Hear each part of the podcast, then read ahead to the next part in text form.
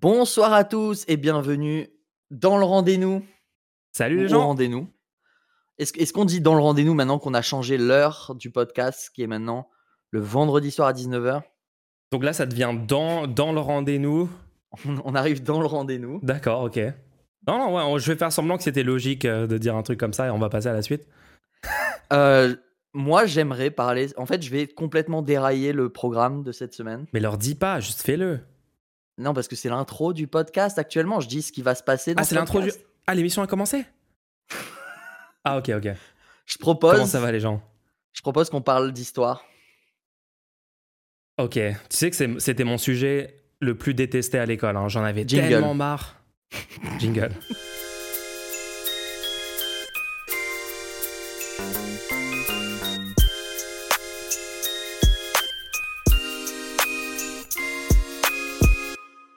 L'histoire, mais moi je suis pas d'accord. hein. Ce que j'aime bien, c'est que quand je dis jingle, tu pourrais dire non, je vais pas mettre le jingle, on va continuer à parler. Mais en vrai, t'es un peu obligé de lancer le jingle. Bah Du oui, coup, tu sinon te- ça fait juste tu le te pire fait. toi-même. Bah oui. Tu te silences toi-même, genre, bon, ok, j'arrête de parler, je mets le jingle. En vrai, Bon, en bah, vrai, bon- je, je trouve, je trouve que tu as trop d'influence sur ce podcast. hein. Moi, je trouve qu'on cède trop facilement. On cède trop facilement, en fait, au désir de, de BPT. On sait pas pourquoi on fait ça, en fait. Je sais pas pourquoi je fais ça moi-même. Bon, ça va sinon? Franchement, ça va bien. Ça va bien. Bonne veux- semaine aujourd'hui. euh, Enfin, bonne semaine cette semaine. Ouais. Est-ce que tu veux qu'on commence par parler par, à- de tes interventions orales? Non. Non, non, non, non, surtout pas. Non? Non? Ok. Non, si, on peut dire deux mots. Moi, j'ai fait des, j'ai fait des super débats cette semaine. Euh. Enfin, des débats que je trouve d'intérêt public. C'est lequel ton préféré? Euh, J'ai vraiment aimé le débat sur euh, les livres. Parce que c'était le quart du débat. Ouais. Ok. non, mais histoire géo, tu sais qu'histoire géo, c'était de loin la matière que je détestais le plus. Hein. Bah, tu sais, parlons-en, parce que moi, j'ai ok, j'ai vraiment envie de parler du concept, même des cours d'histoire géo, parce que j'ai réfléchi. En fait, j'ai passé, euh, je crois, toute une soirée et toute une nuit, et tout... Enfin, j'ai passé pas mal de temps à regarder des reportages et des documentaires d'histoire D'accord. cette semaine-là, cette semaine qui vient d'avoir lieu. Comment t'as fait? Je sais pas. hein. C'est tellement ennuyeux pour moi. Quoi? Ah ouais, ouais, ouais, non, je peux pas. hein. Attends, ok, ok. Bref. Et En fait, faut que ça soit je- vraiment bien fait, d'accord? Faut que ça soit vraiment. Ouais, non, mais c'était vraiment bien fait. Mais non, mais je me demandais, est-ce que. Parce qu'encore, les par exemple, pour les mathématiques, le fait qu'il y a un professeur dans la salle Mhm. et que c'est lui qui t'apprend les trucs et tout, moi, j'ai jamais vu euh, du contenu mathématique mieux délivré qu'avec un prof qui s'adapte par, rapport- par, par rapport aux questions des élèves et tout.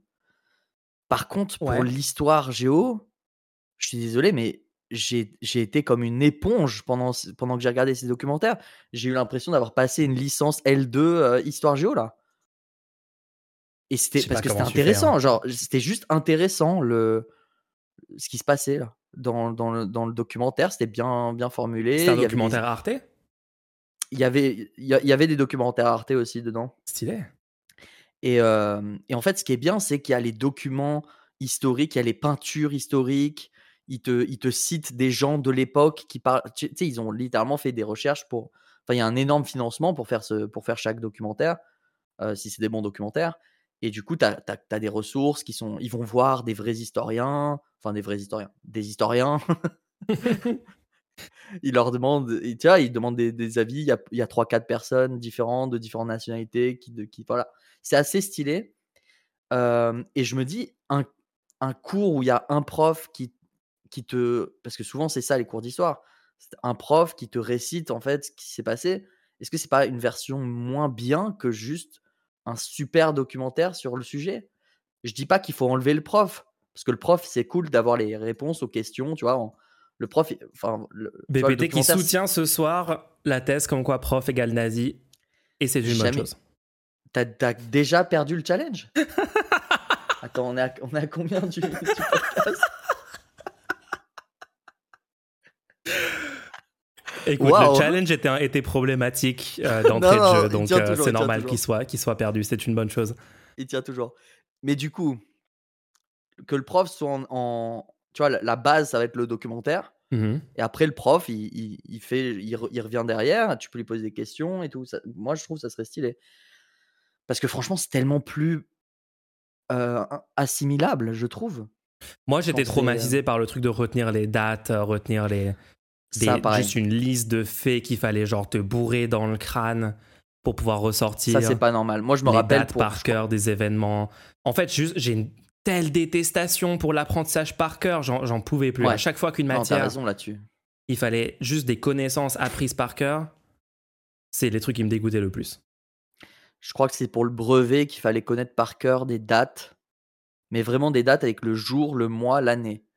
Et j'ai jamais compris l'intérêt de connaître le jour, le mois, l'année de dates. Premièrement, parce qu'on peut très facilement retrouver ces dates. Et deuxièmement, parce que c'est pas ça qui est important. Ce qui est important, c'est le déroulé. Si tu peux dire quel événement se passe avant quel autre et à quelle échelle de temps, qu'est- qu'est-ce qu'on s'en fiche? Quel est le jour pour pouvoir Bah oui, non, mais ça n'a avoir des notions d'histoire? Et ça, c'est un immense. Enfin, il y a un problème dans le système euh, éducatif français. hein. Et honnêtement, je- j'entends je- j'entends des gens ouais. dire non, mais aujourd'hui, non, mais Mulch, aujourd'hui, c'est différent. Euh, on n'a plus autant d'emphase sur le par cœur. Maintenant, c'est, on a réformé, etc. Moi, désolé, les gens, je suis, suis, pas si vieux que ça, ok? Euh, je sais que, bon, voilà, mais ça fait pas si longtemps que ça que j'ai, fini les études, euh, le bac, les études supérieures. Mais même dans les études supérieures, c'était une catastrophe. la quantité de choses où, en gros, tout se jouait, toutes tes notes se jouaient sur est-ce que tu avais correctement appris par cœur tel truc, telle formule.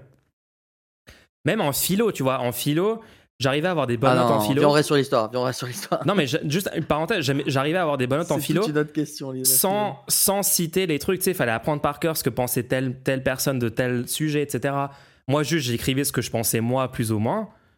Euh, euh, Enfin, quand même, je citais parce que je, genre, deux heures avant, j'avais euh, j'avais relu dans le couloir hyper rapidement mon cours pour juste me rappeler, genre, trois, trois opinions de trois personnes pour, pour citer le truc, pour avoir le, ces cases cochées là dans la disserte de philo officielle, blablabla. Mais euh, heureusement, j'avais un prof qui tolérait qu'on donne son avis et pas juste qu'on brode autour de l'avis de plein de personnes euh, random mortes il y a 300 ans, quoi. Moi, dans mon cours de philo, il fallait absolument qu'il y ait une citation pour chaque argument tenu. Fallait que je, fallait que je puisse l'appuyer sur quelqu'un qui l'a déjà dit. Est-ce que c'est est -ce c'est pas ça ça, Est-ce que c'est pas la source de. Moi, je pense tous que les ouais, problèmes pense de la que France. C'est la source. Je pense que c'est une des sources euh, du, pro- du, du manque. En fait, les gens s'empêchent de, de pouvoir penser à cause de ce genre de raisonnement, tu vois. On est d'accord que c'est la source d'un tas de soucis dans. Tous les gens qui vont dire, mais attends, mais qui l'a dit ça? Ouais Genre, t'es juste en train de parler. oui, t'es juste en train d'avoir une Tu discussion ton avec avis, tu as quelqu'un. un argument et tu dis, mais ça, ça Ah, mais- vient d'où? Ça vient de quel ouvrage et tout? Mais moi j'ai ça constamment, j'ai ça constamment où je, donne une information, enfin je donne un, non même pas une information, une information c'est pertinent de demander la source, d'accord? Vous donnez, euh, vous citez une statistique, vous citez un truc, demandez la source, ok pourquoi pas. Mais quand c'est un raisonnement, quand c'est un truc, quand c'est un truc qui est euh, euh, A implique B implique C machin, c'est un raisonnement et tu dis c'est quoi la source de ce raisonnement? Bah je- j'en sais rien, genre utilise ton cerveau, je sais pas. Ah ça me, ça me saoule de ouf. Mais ouais, Ok. alors l'histoire, là, qu'est-ce qu'est-ce qui t'a motivé à regarder autant de documentaires? Sur quel Le sujet 22 euh, Ouais, ouais, ouais, ouais, ouais, ouais. Je vais, je vais, je- j'y viens. Je, je vais vous le dire. Je vais vous le dire. Attends, t'as le bon micro là? T'as mon bon micro? Je pense, hein, je pense que le micro est bien. Désolé, deux secondes. Vas-y, vas-y. Là, c'est c'est pareil là? C'est un peu plus fort, juste. Mais Bon. la qualité est pareille. On va pas cut ce moment du, du podcast. Non, non, non. Ok, le 22 novembre 2023 sort en salle le film Napoléon, Aïe, aïe, aïe, aïe, aïe. Ok, réalisé par Ridley Scott. je vois où tu veux en venir. On a déjà regardé euh, l'intégralité du discours de Napoléon pour le bicentenaire de la mort de Napoléon, euh, qui est une honte d'ailleurs de Discours que de un président de la République et non le fait qu'un président de la République ait célébré. Après bon, certaines personnes disent que c'est pas une célébration. Moi c'est comme ça que je l'ai perçu. C'est pour ça que je l'ai, j'ai vu ça comme quelque chose de honteux parce que selon moi la aucun symbole de la République française ne devrait célébrer euh, quelqu'un qui a été un obstacle à la République. Euh, ouais, la, parce que- la vibe de ce truc-là, c'était une vibe de célébration. hein. C'est Indéniable. Bref, et on a déjà, donc il y a déjà eu un, passage où on s'est posé des questions sur Napoléon, etc. Là, je voulais faire un deep dive, je voulais vraiment aller au bout de la question pour me dire, attends, est-ce que, est-ce que, est-ce qu'on va laisser passer ce film? Parce qu'en fait, ce film, ce qui s'est passé, c'est qu'il y a eu un petit peu un tollé là-dessus, puisque pas mal d'historiens et d'historiennes ont, dit non, il y a un problème avec ce film, il y a plein de, de, trucs qui vont pas. Après, les réalisateurs du film ont dit non, mais vous comprenez, c'est pour c'est pour essayer de le mettre en lumière de la meilleure manière au cinéma et tout. Et du coup, moi, j'ai, et du coup, ça m'a fait peur. je me suis dit, il y a peut-être, on est peut-être en train d'avoir lieu à une sorte de sacralisation du personnage dans un récit épique. et c'est encore une fois le récit épique de Napoléon qui va faire les armées. Alors, disclaimer, hein, je n'ai pas vu ce film. Je n'ai pas vu le film Napoléon 2020, 2023 là. De toute façon, les meilleures critiques pour les films, c'est de la part de personnes qui ne les ont pas vus, souvent. Donc, je vais pas faire une critique du film. Par contre, autour du film, j'aimerais bien qu'on parle de ce qui s'est passé. Il y aurait donc il y aurait Ridley Scott qui aurait répondu au retour des Français en disant The French don't even like themselves. Oh. Les Français ne s'aiment même pas eux-mêmes. Et du coup, j'ai vraiment envie de d'enfreindre la règle. Hein. j'ai une forte envie d'enfreindre la règle. Tu comprends pourquoi je t'ai dit de Tu comprends Ça va être très dur. Ça va être très dur. Mais vas-y. que j'avais pré-shot. Ah ok, juste je te tiens au courant. J'avais pré-shot exactement ce moment-là où je me dis non mais là il faudrait pas que Mulch arrive et dise oui mais les Allemands attends attends. Non mais je peux trouver il faut juste que je trouve un autre, un autre pays un autre exemple. non non non non non non viens on le fait tranquille. Viens on l'explique sans analogie cette fois-ci. Du coup en fait les Français à la fin du en fait les Français ils, ils, ils, ont été charmés euh, par euh, Napoléon Bonaparte pendant un temps, une partie des Français en tout cas, mais c'était il, y a maintenant deux siècles, et maintenant on peut voir ce qu'il a fait. Après coup, on sait, on sait ce qu'il en est. et en fait, la plupart des, gens le, savent que Napoléon Bonaparte était un tyran qui a remis en, place l'esclavage, qui a rédigé dans le Code civil le fait que les femmes appartenaient soit, au, soit au, au, père, soit au mari donc qui a ancré le patriarcat vraiment dans les textes, quoi. c'est la personne qui a. C'est la personne. Napoléon, c'est la personne qui a mené des guerres qui semblent quand même complètement insensées avec du recul, qui a provoqué du coup un recul démographique qui a mis quatre générations à se, à se résorber. Il y a eu quand même 3 millions de morts du fait de, au total du fait de ces campagnes et je crois un million ou un million ou plus de Français, je crois. Il part dans, sa campagne de Russie, je crois, avec 600 000 hommes et revient avec 20 000. Il faudra, faudra fact-checker ces nombres. Un homme traditionnel comme on les aime, quoi. et, et moi, ce que je pense être un des pires trucs, il a, il a interrompu une dynamique républicaine. D'accord? Bah oui, la démocratie. Et qu'est-ce qui arrive après son. Il, met en place un empire. Et quand il part, qu'est-ce qui est remis au pouvoir?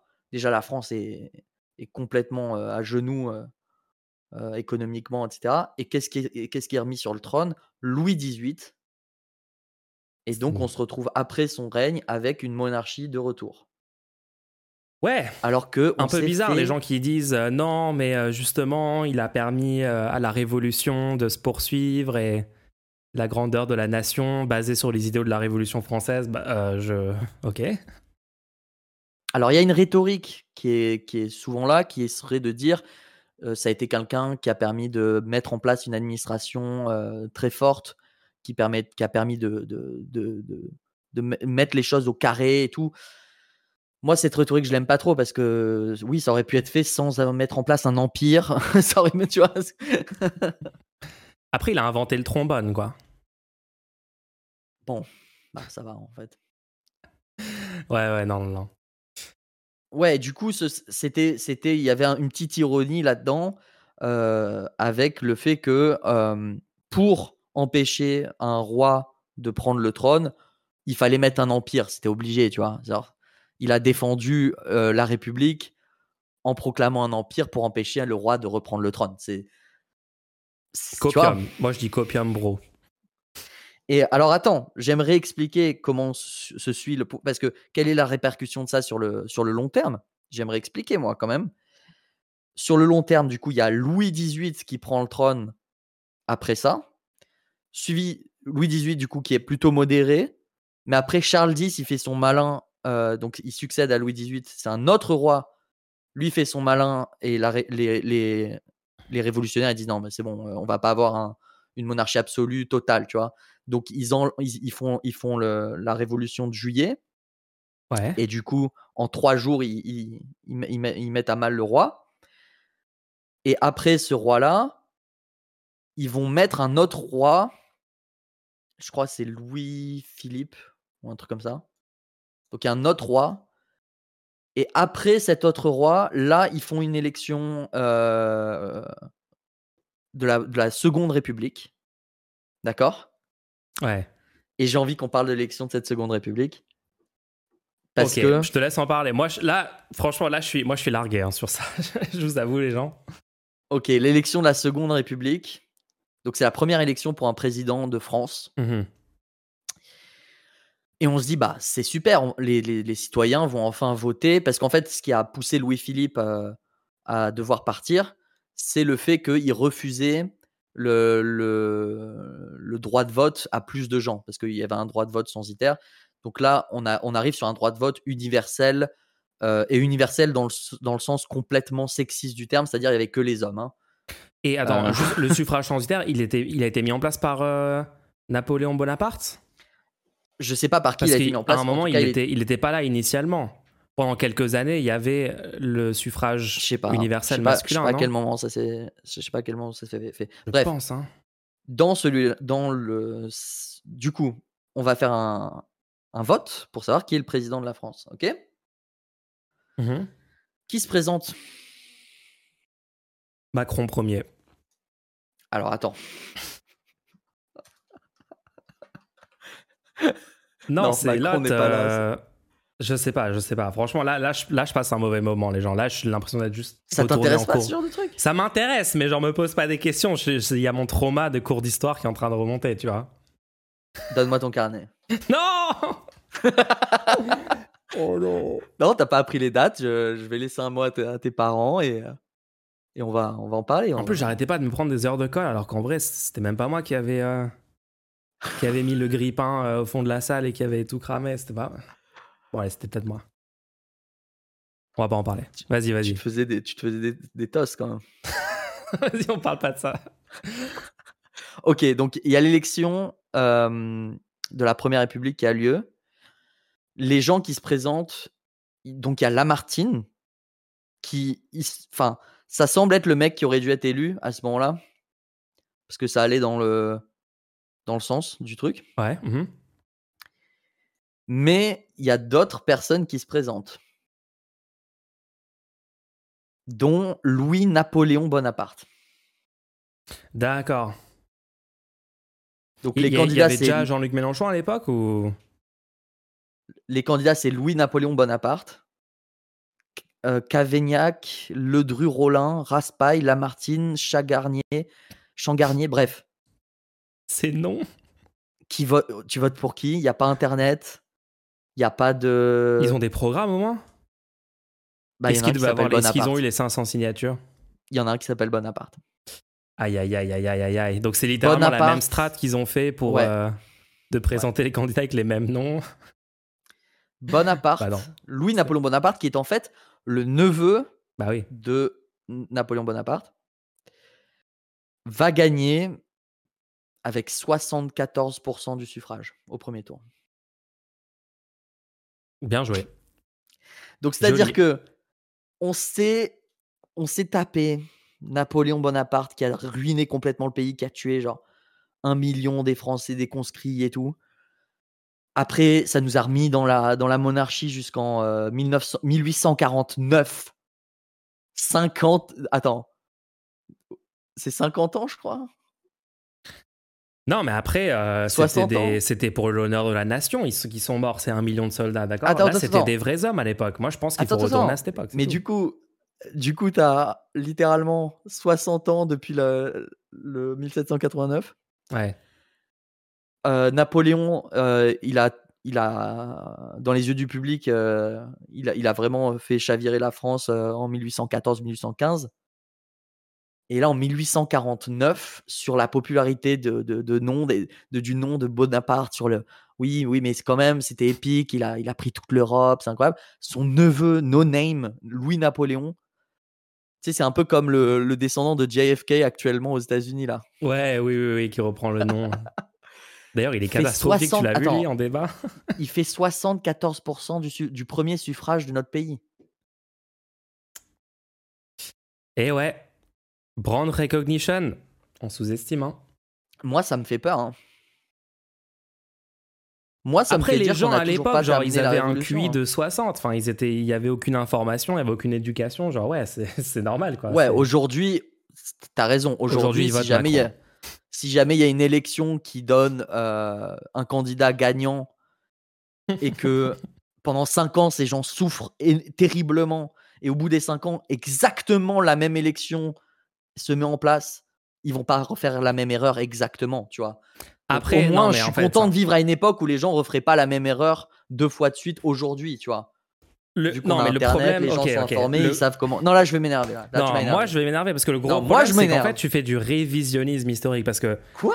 tu dis ah non Ok, non, mais non, t'as après raison, toutes les horreurs 60 ok, après toutes les erreurs et 74 tout après toutes les horreurs 74,44%. Désolé, j'ai fait du révisionnisme. j'ai- dit non, 74%. non, non, après toutes les horreurs qu'il a fait et tout le, le- son successeur a quand même été élu tu négliges que il a quand même inventé les numéros de rue il a inventé la baguette Non, mais il a inventé des trucs cool, hein. il a inventé le croissant pur beurre donc Mais c'est pareil pour Louis-Napoléon Bonaparte. Il a fait des Normal trucs que les gens votent pour stylés, ça. hein, Louis-Napoléon Bonaparte. hein. C'est juste que c'était Louis-Napoléon Bonaparte. Il s'est fait élire. Et au bout, au bout de son mandat, il a fait un coup d'État et il a remis en place un second empire. Et il nous a mis en guerre avec la Prusse. vous savez qu'il avait inventé les, les 1800. fermetures éclairs sur les sur les, euh, les chaussures à l'époque Ouais. C'est grâce à lui qu'on a ça, hein, c'est tout, voilà. Révisionniste. Confirmé. Tu- peux être autre chose que second degré? Non, parce que je connais rien. Ok, non, non, mais premier degré, non, premier degré, c'est une catastrophe. Bah, tu- En effet, ouais, ce que tu soulignes. tu peux là, réagir à ce que je dis. Tu n'es pas obligé de connaître pour réagir à ce Non, que non, mais c'est, c'est, c'est vrai que c'est. En fait, ouais, je pense qu'on, je pense qu'à cause de ce roman autour de Napoléon, de ce, ce passé fantasmé, surtout construit par euh, bah, des gens qui veulent plutôt retourner à ce passé-là et qui sont en fait de base pas forcément vraiment pro-démocratie. hein. Malheureusement, dans ce pays, je pense qu'il reste énormément de gens qui sont euh, juste pas convaincus sur l'idée de la démocratie. Donc, en fait, quand ils, quand ils voient ce personnage historique-là, ils, ils sont plutôt, euh, ils sont plutôt chauds, quoi. Un homme fort, leader de la nation, etc. Ouais, ils sont plutôt. euh, Beaucoup de gens dans ce pays sont pour ça. Et en effet, à cause de toute cette narrative autour de Napoléon, on se rend pas compte à quel point en fait ça a ralenti le, le progrès euh, de la France en termes de droits démocratiques, en termes de droits sociaux, ouais, totalement. hein. Donc toi, tu, toi, tu trouves que ce film-là, il participe aussi à, à ça? Bah, en fait, j'aime bien qu'il y ait des films sur les personnalités, c'est intéressant, tu vois. C'est juste que euh, il y a, il, faut, comment, avoir du recul, en quoi. français? Euh, comprendre, comprendre le la salle. Read the room, c'est ça que ça veut dire? Je sais pas comment. Il faut lire la pièce.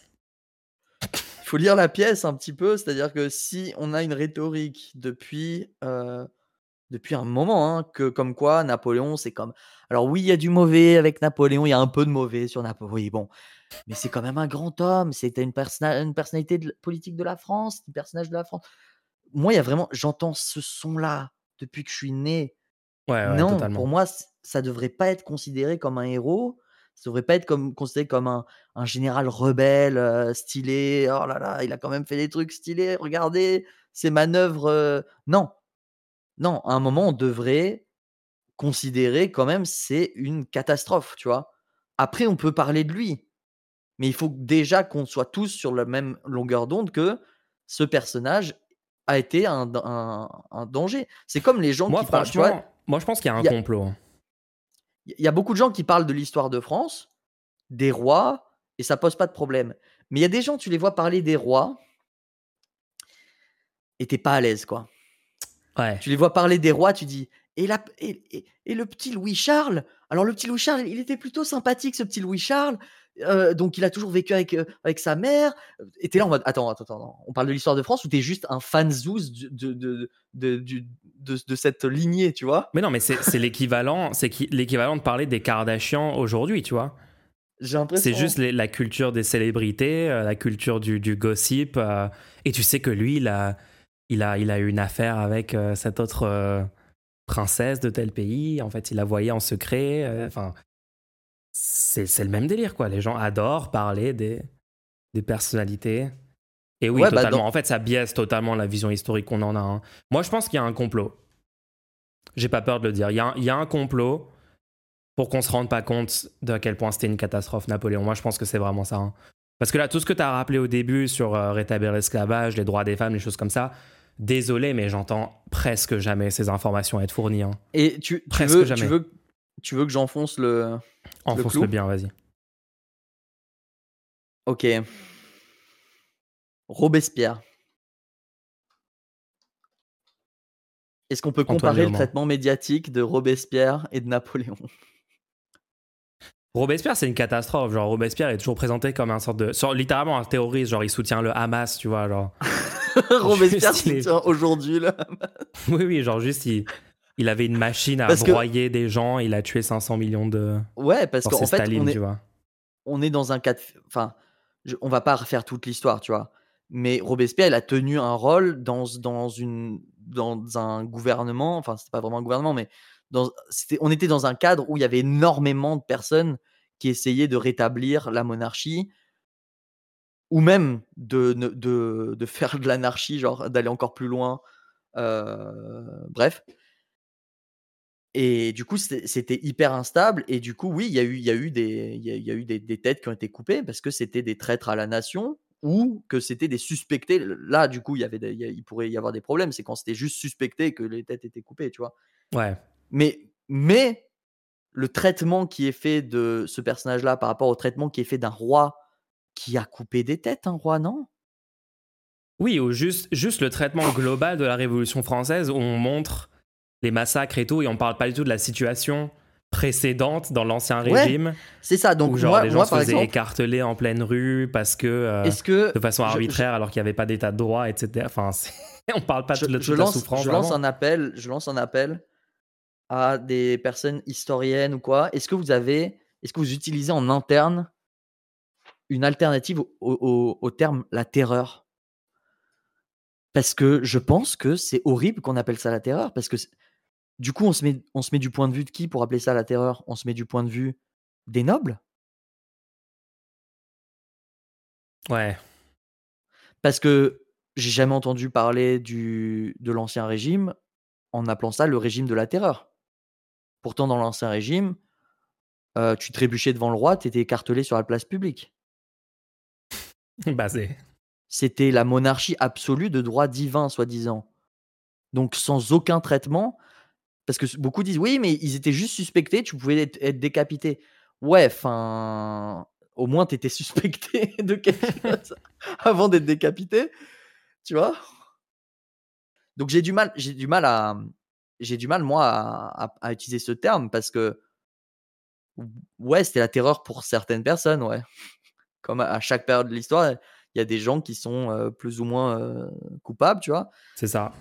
Et puis après, on parle jamais, on parle jamais de ce qui se passe après. C'est-à-dire que mmh, sous, je crois que c'est sous Louis euh, XVIII, euh, la plupart des gens qui s'étaient exilés, qui sont revenus en France, on leur a redonné tout leur fric sur le dos des Français, puisque c'est l'imposition derrière qui, qui doit payer, puisque on a le- Louis XVIII, apparemment, il n'a pas euh, saisi les biens des bourgeois, Ouais. mais il a quand même redonné euh, l'argent aux exilés qui revenaient après cet exilé. Donc il y a eu une sorte de. Et c'est sur le dos de qui tout ça? Ouais, ouais, ouais, d'accord. Ouais, ouais. La contre-révolution, quoi. Euh, voilà, je- ça avait besoin de sortir. Est-ce Ouais, que ouais, est-ce que c'est pas bien, de faire des contre des contre-informations quand il y a des gros films comme ça qui sortent? Juste rappeler la Euh. réalité de, de Napoléon aux gens, hein, c'est vraiment important. hein. Bon après le film se termine, le film se termine sur euh, les guerres napoléoniennes ont causé la mort de près de 3 millions de soldats. Voilà. Non, mais tu comprends Donc, pas. bon. Ils étaient heureux de mourir. C'était une bonne chose, en fait, toutes ces morts. Moi je vois juste que dans le j'ai vu juste le trailer et dans le trailer ça faisait vraiment genre Ouais, ouais, le trailer fait totalement genre apologie du personnage. c'est c'était en fait en fait c'est ça qui me dérange c'est la rhétorique euh, oui c'était un tyran mais c'était aussi un grand homme ça moi j'ai du mal En plus, les gens, les, les gens ne valideraient jamais ça si c'était un autre pays, tu vois. Si c'est un. J'en sais rien, moi, l'empereur Jap- un, un empereur du Japon, tu vois. Le Japon, c'était un empire sanguinaire avec des guerres t'as constantes. du mal alors? Mec, j'ai trouvé un autre exemple. Je t'ai littéralement pris le cas du Japon, ok? L'Empire japonais, les, les guerres euh, contre les Chinois constantes, qui, où il y avait des millions de morts, des, des massacres massifs sur les champs de bataille et tout à l'époque. Genre, ah oui, cet empereur était sanguinaire, était un tyran, mais c'était quand même un grand homme. euh, il était quand même assez légendaire, Giga Chad et tout. Genre, non, on va jamais. Tu vois, c'est surtout. Et du coup, c'est un peu marrant que Ridley Scott. Mais donc, quand Ridley Scott, il dit euh, les Français sont même pas fiers de leur histoire et tout, non, on n'est juste pas fiers d'un mec qui a empêché la démocratie, qui a réduit le droit des femmes, qui a causé des millions de morts pour aucune raison compréhensible, euh, euh, valide, qui a genre retardé l'avancée du pays en, di- en divers aspects et qui ouais, juste un tyran en fait, qui a fait un coup d'état dans notre pays en fait qui a fait un coup d'état. Pourquoi on serait pour ça? Il y a une, personne on qui est arrivée qui a fait un coup d'état dans notre pas- pays en C'est pas une question d'avoir honte ou pas, genre ah ils ont honte de leur passé et tout. Non, on est critique des choses négatives qui ont été faites par les le mec est arrivé dans le parlement il a dit dégagez-moi tous ces gens hein. Imagine, tu sais, Premier imagine degré. tu fais un film sur Trump et il y a des Américains pas contents et après les- tu dis oh vous avez honte de votre votre, votre histoire de des grands hommes qui ont qui ont été à la tête de votre pays. Enfin, sur Trump Il y a beaucoup d'exemples, mais c'est une catastrophe. Mais est-ce que tu penses pas qu'il faut quand même séparer l'homme de l'artiste dans tout ça? Moi je suis citoyen français d'accord? L'histoire de mon pays c'est l'histoire de la République française et je, je veux bien je veux bien reconnaître les républiques euh, et tout et après ça peut être intéressant d'étudier l'histoire euh, de ce qui s'est passé avant genre Clovis euh, le, les rois Napoléon Ouais. mais ça fait pas partie de l'identité de notre pays. Moi je suis pas d'accord avec ça. Moi je suis pas d'accord avec le fait que Napoléon fait partie de l'identité de notre pays. Il y a un héritage mais on n'est pas censé considérer que ça fait partie des, des, des briques Ouais, pour moi de base de le, notre pays. le concept de identité nationale, identité du pays de base, je trouve ça cringe, mais c'est un peu le fonctionnement actuel du monde. On, on est un peu obligé de s'identifier avec des choses comme ça parce que, bah, en fait, on est, on est- dans des pays actuellement. C'est les, les structures euh, euh, socio-économiques euh, globales, les États-nations qui nous, qui nous régissent actuellement. Et donc, il faut quand même s'en servir et construire une narrative autour de ça, à mon avis. Et donc, ouais, s'il y a une narrative à construire, c'est que ce magnifique pays, cette magnifique nation a été fondée par l'acte euh, euh, fondateur de la Révolution française contre la, tyra- la tyrannie, contre la monarchie, euh, pour les droits universels, enfin toutes ces choses-là, quoi. Tu Il nous faut, il nous faut une narrative. C'est, c'est- on est forcément, on peut pas, on peut pas avoir zéro narrative autour du pays, je trouve. J'étais allé voir euh, les documents. Donc, c'était les documents pour les personnes qui demandent la nationalité française. Euh, et c'est les documents à propos de l'histoire de la France, tu vois? Ouais. Et dedans, il y a les personnalités de la France, tu vois? Et il y a Jeanne d'Arc dedans. Ah. Genre, c'est- Ouais, ouais, bon. tu sais, genre, oui, il y a aussi Jeanne d'Arc. Donc, vous, de- vous devez connaître l'histoire de Jeanne d'Arc. Donc, elle a fait ça, elle a fait ça. Et je suis en mode, ouais, c'est- de la culture G, c'est bien, mais est-ce que, est que cette personne a besoin pour être citoyen français? Est-ce que Questionnable. connaître Jeanne d'Arc pour être citoyen français? Très questionnable. Est-ce qu'il faut même un questionnaire comme ça pour devenir citoyen français? Ça aussi, c'est une bonne question. Bah, non, ça, ça peut être bien de, de, de connaître le, le- Moi, moi j'aimerais que tout le monde soit au courant de la, de la- du serment du jeu de pomme, la déclaration des droits de l'homme et du citoyen. Ça serait... D'ailleurs, les gens actuellement ne le savent pas. C'est-à-dire les gens qui naissent sur le pays, euh, sur le territoire, qui n'ont pas à se poser la question de leur nationalité, qui vont juste à l'école et qui sont des, des petits sacripants comme toi et qui aiment pas les cours d'histoire, au final, souvent, ils passent à côté de, du, du- de la Constitution, de la Déclaration des droits de l'homme et de connaître li- vraiment leurs droits, quoi. Malheureusement. Moi, je connais pas tout ça. Moi, je vibe juste et je. Ouais, pas mal de gens connaissent pas la Déclaration des débat avec de des droitards. hein. Est-ce que ça Est-ce que tu- m'empêche Est-ce que ça m'empêche de débattre avec des droitards Non, ça t'empêche pas. de gagner les débats Moi, je pense que si on Ah. était plus nombreux Ah. à connaître ce, en tant que citoyen, en tant que peuple, à connaître ce qu'on pouvait légitimement de droit constitutionnel réclamer, si on connaissait ça, on aurait beaucoup plus de légitimité à, faire, à, à le réclamer. Aujourd'hui, les gens, quand tu leur dis Ah, ça serait bien qu'il y ait un toit pour chaque personne sur ce pays, ils vont dire Mais ça n'a jamais existé. Et, et on, on ne fera jamais ça, et ce n'est pas possible. Si tout le monde était conscient que c'est littéralement un de nos droits constitutionnels qui est dans la Constitution actuellement, dans le préambule euh, de je sais plus quand, parce que moi non plus je la connais pas, eh ben, on serait beaucoup plus ok. Genre, quelqu'un dire ça, dit bah Ouais, oui, ouais, ouais, c'est écrit dans la Constitution et ça n'a toujours pas été fait. D'ailleurs, je vais pas- écrire de ce pas une lettre au préfet et une lettre à mon député Est-ce qu'on qu'on lance pas une marque de t-shirt Tu sais qu'aux US, pour le second amendement, ils ont genre des t-shirts, ils ont des stickers pour mettre sur leur, euh, leur 4x4, ils ont genre. Ils ont complètement érigé en, en symbole, en slogan national, patriote, etc., des points de leur constitution. Bon, il s'avère que c'est les points les plus cringe de leur constitution, mais ça, c'est. c'est des Américains. Mais venez, en vrai, pourquoi on ferait pas ça? Pourquoi on, on, on ferait pas tout un, toute une culture qu'il faut créer autour de la Constitution en disant Peut-être pas Euh. sur l'article 17. hein. Peut-être on l'article 17, on n'en parle pas trop et tout. c'est lequel? Sur la propriété. La propriété Non, mais non, attends, tu, tu- tu sais ce qu'il faut faire sur la propriété. Sur la propriété, il faut dire propriété pour tous égale bail acquisitif égale Oui, oui, entreprise coopérative. Et on maximise la propriété privée, on revendique l'article 17. Mais euh, ouais, franchement, sur ça, sur l'article qui autorise, euh, la- l'article de la Constitution de, de 93, par contre, hein, donc pas celle techniquement en vigueur, mais qui autorise le soulèvement du peuple et tout. Moi, je pense, moi, je pense qu'on peut juste faire semblant que c'est actuellement dans la Constitution et en... C'est ce que fait Antoine Léaumont. Ouais, ouais, Antoine Léaumont. En fait, il faut juste qu'on devienne tous des petits Antoine Léaumont euh, ambulants. Fou là. C'est ça, en gros, qu'on qu'on est en train de dire. Non, je.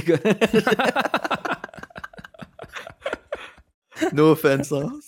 Waouh J'espère qu'il écoute pas le podcast. Bah, moi, j'espère qu'il écoute le podcast. D'ailleurs, bonjour euh, Antoine. Euh, Voilà. Bah, euh, moi, c'était mon petit, mon petit rant sur tout ça. J'espère que ça a été instructif. Je vous conseille. Alors, j'allais dire, je vous conseille d'aller voir des petits documentaires et tout, mais en vrai, moi, j'ai réussi à, j'ai réussi à, à- à percevoir la vibe du documentaire avant de le mettre, tu vois. Par exemple, j'en ai lancé un, c'était euh, Secret d'histoire, je me suis tout de suite cassé. Euh, Attends, je pense qu'il y a des documentaires historiques qui peuvent rapidement tourner au vinaigre et tu, et tu peux juste en train d'avoir la, la- la vie de Marie-Antoinette pendant trois heures, tu vois. Oui, oui, oui, non, ouais, ouais. Donc, allez voir des documentaires, mais... euh, Ah, je peux C'est avec recommander un Stéphane documentaire Bern, ouais. le- oui, Ok, oui, je recommande un Stéphane documentaire intéressant. Qui est sorti récemment sur la chaîne YouTube de Arte, qui est sur la Tour Eiffel. J'ai trouvé hyper intéressant ce, ce reportage, ce, ce documentaire. C'était sur l'histoire de la Tour Eiffel et euh, le concurrent de la Tour Eiffel pour l'exposition universelle que, dont on n'entend jamais parler en fait. Et c'était assez intéressant. C'est quoi le concurrent? C'était quoi comme truc? Une autre tour en fait euh, en, en pierre. Ah ouais. D'accord. Bah, heureusement qu'ils n'ont pas fait ça, hein, parce que la Tour Eiffel, c'est quand même un peu plus stylé, je trouve. Le métal, les C'est pas la vie de innovations. tous.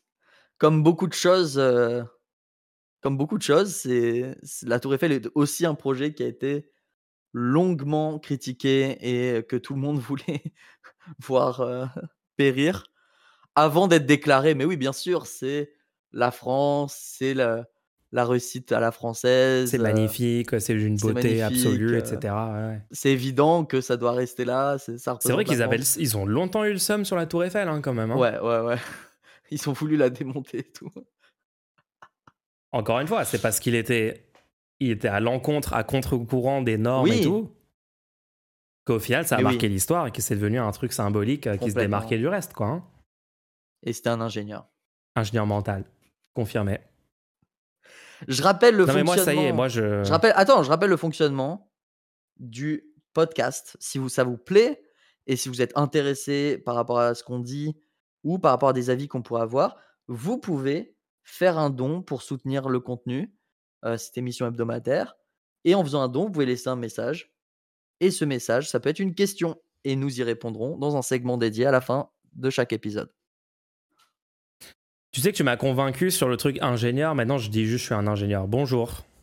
Je suis un ingénieur mental. Tu, tu, tu own. Ouais, je revendique maintenant d'être ingénieur. En fait, je pense que je pense qu'il faut juste utiliser des arguments d'autorité. En fait, j'ai mon livre. Je vais publier mon livre bientôt. Comme ça, les gens pourront citer le livre et Alors, dire en fait, regardez, cet, cet argument est dans tel ou tel livre. Vous n'avez pas lu, donc vous avez tort.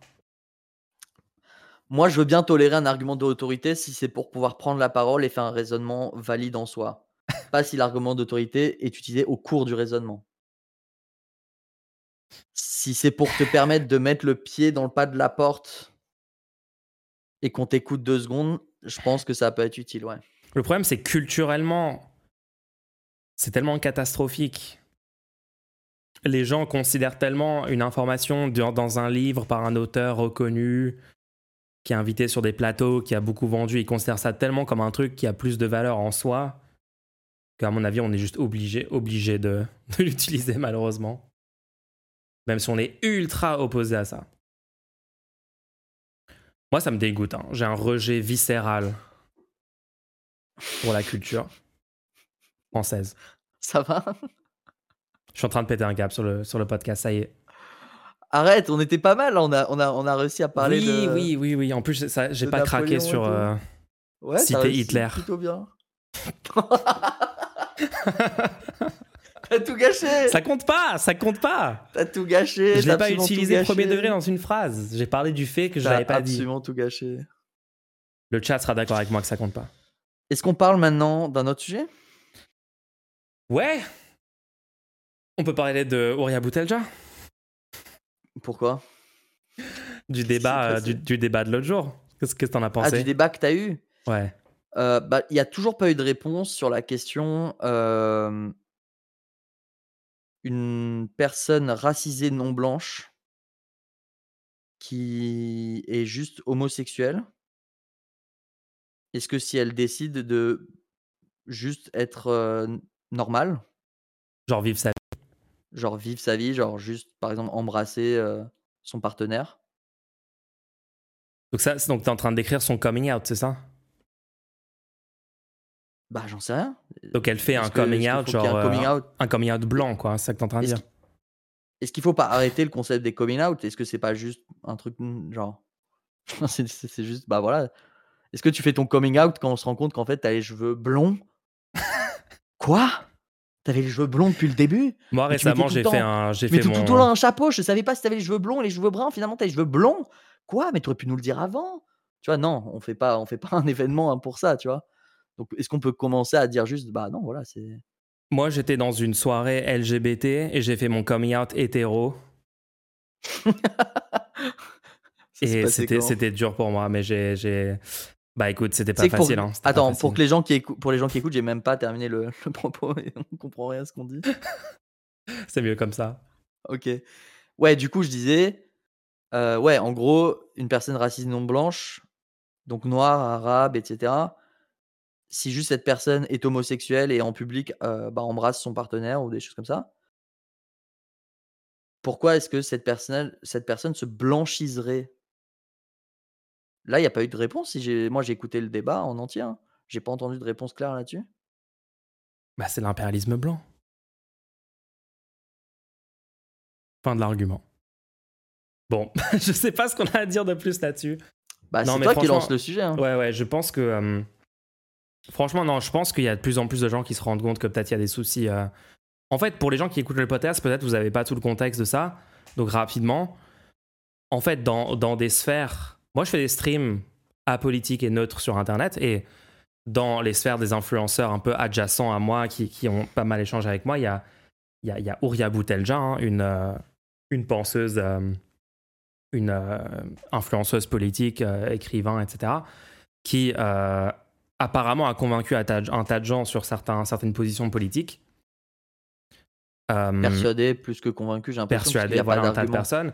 Pour être convaincu, est-ce qu'il faudrait pas qu'il y ait des arguments? Oui, oui, c'est plus persuadé que convaincu. Et ça fait genre deux ans qu'on essaie de comprendre pourquoi ces idées ont, autant imprégné. euh, surtout, c'est surtout la gauche Internet, en fait, parce que j'ai l'impression que d'autres milieux de gauche, genre plus sur le terrain, plus militants, ou dans des syndicats, dans des assos, dans des trucs comme ça, sont pas trop. euh, co- connaissent même pas. hein. Moi, quand je vais parler à certaines sphères et tout, ils ont jamais entendu parler de tout ça.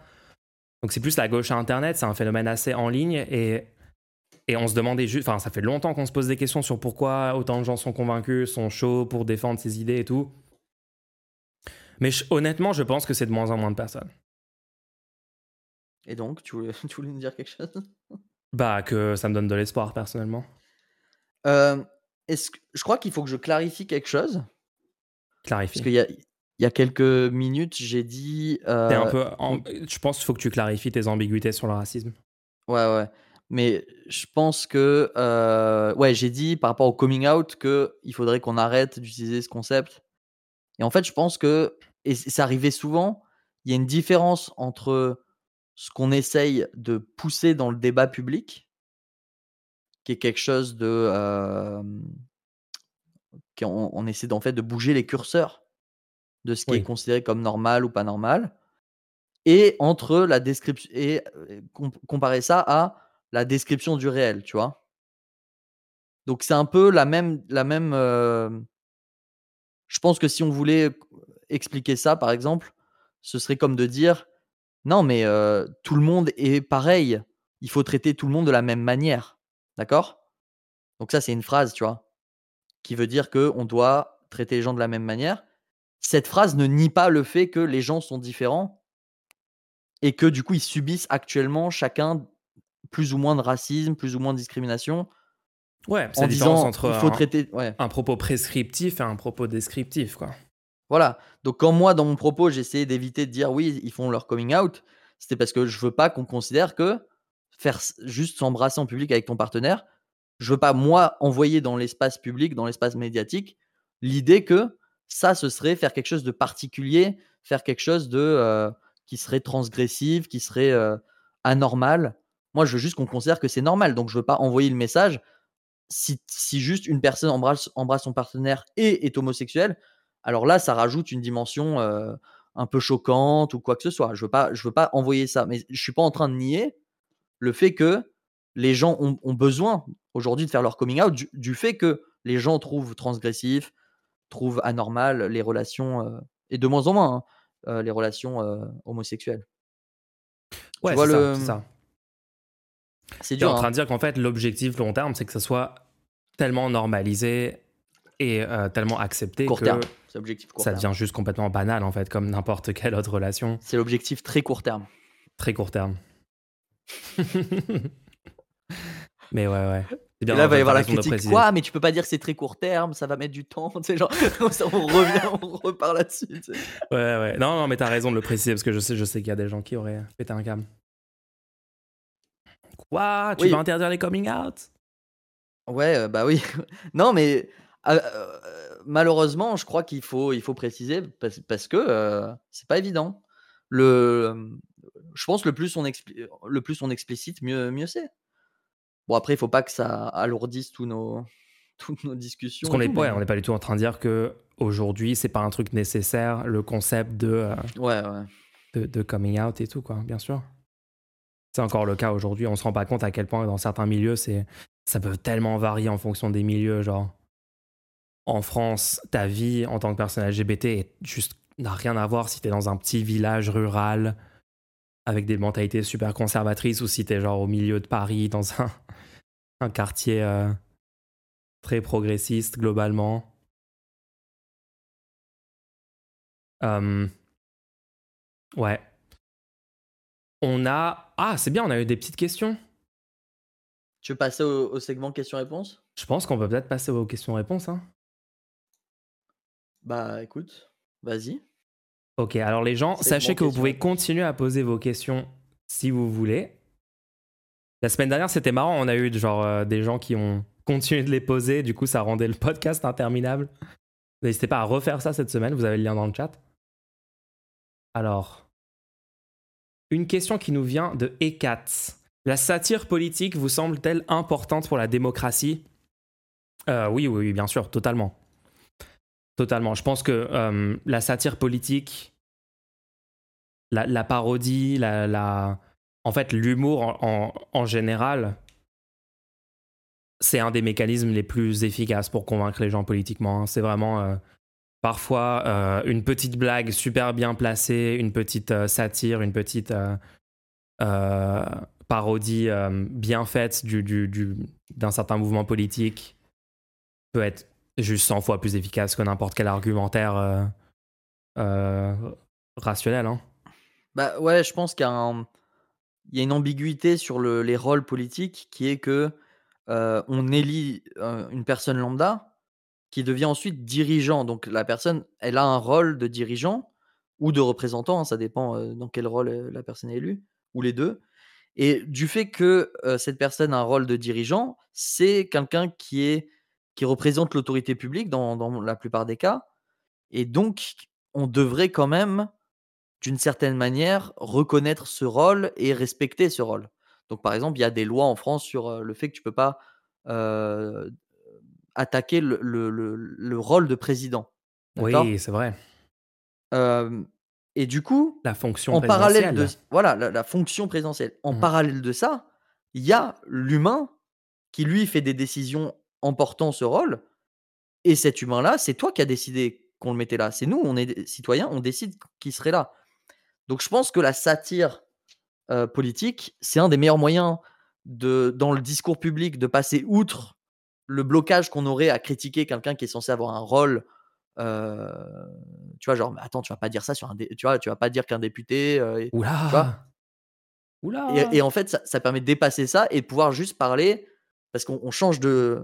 Tu vois, on change de, de registre. Et Ouais, vu ouais. qu'on est sur, le- sur le ton de l'humour et tout, on peut se permettre de parler de, de, de l'homme qui est derrière, qu'on a élu, qui, est- qui, qui a, qui a des responsabilités auprès de nous, et pas du rôle au sein de, de- des institutions. Tu vois. Moi, c'est Ouais, comme ça que je tu désacralises la fonction tu, et tu te rappelles qu'en fait, c'est juste une personne, en fait. C'est juste une, un gars ou, ou une femme euh, qui est là et qui, a, qui, qui, qui peut être critiqué, c'est légitime. Et, euh, mais parfois, tu as Moi, encore je pense sur que c'est très efficace. Je pense que c'est très efficace, mais que euh, on, on commence à manquer soit d'imagination. En fait, on se fait dépasser par la réalité. Il y a la plupart des choses, on, on pourrait les raconter telles qu'elles sont faites aujourd'hui. On les raconte telles qu'elles sont faites aujourd'hui, C'est noir vrai. sur blanc. On les raconte comme, comme elles sont faites aujourd'hui il y a 15 ans, à peu près. Et ça serait juste vu comme une parodie, ça serait en fait. considéré ça Ouais. serait considéré de la satire politique. Je vous fais regarde, je vous fais un je vous fais un article dans lequel je dis aujourd'hui 10 euh, 10 représentants des forces de l'ordre aux, aux quatre coins du pays sont allés euh, chez l'opposition principale et leur ont fait une perquisition sur, sur les propos d'un du- d'un député européen d'extrême droite. Et ils ont demandé à accéder au local, euh, Ouais. au QG de l'opposition sur cette base-là, sans permettre euh, à l'opposition de pouvoir accéder à son QG. LOL Tu vois, genre. Ah, C'est ça, en fait. La réalité dépasse Vous, ça, mais vous imaginez, vous imaginez si le président osait faire ça, ce serait fou quand même. Je pense que le truc le plus, le, qui se rapproche le plus de ça, c'est au- aussi les, les déclarations de Macron, genre toutes les petites phrases de Macron. Les, les gens, euh, les gens qui ont réussi, les gens qui ne sont rien.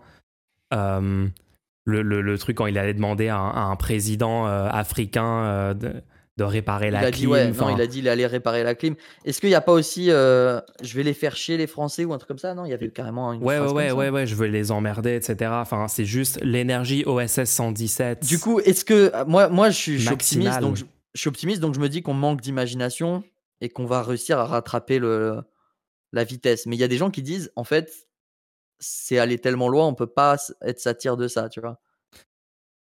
Moi, je, préfère être optimiste, je préfère me dire que, en fait, on est juste, on a juste pas assez d'imagination. Franchement, j'ai vu, d'ailleurs, j'ai vu un truc l'autre jour, j'ai vu une super satire qui vient de tomber là sur euh, euh, une satire de CNews avec Pascal Pro. Je sais pas si tu l'as vu passer ça. Ah non. Vraiment hilarant. Euh, c'est ah oui, c'est Malik Bentala, l'heure de trop sur T News. Voilà, ça que ça s'appelle. Et genre, c'est parfait. C'est juste, c'est juste incroyable, quoi. Mais en fait, le problème, c'est qu'en effet, ça a essayé de, de, faire une satire, mais en fait, la réalité est, au même niveau.